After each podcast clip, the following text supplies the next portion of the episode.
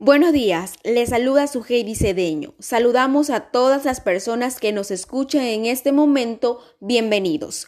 Hoy hablaremos de un tema muy reciente y es sobre el hecho ocurrido hace poco con el volcán Sangay. La ceniza del volcán Sangay afectó gravemente a Chimborazo. La nube de ceniza y gases que lanzó el volcán ocultó por varias horas el sol y cubrió pueblos y ciudades de Chunchi, Alausí, Guante, Payatanga y Cumandá.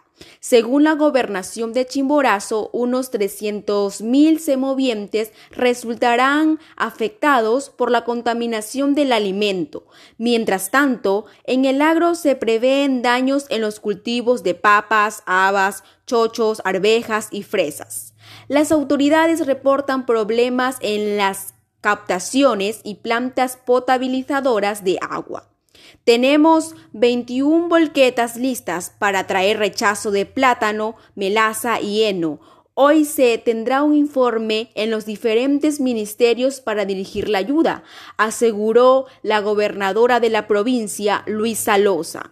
Una gruesa capa de polvo volcánico cubrió los páramos, pastizales y cultivos de hortalizas, legumbres y frutas de Alausí y de Chunchi.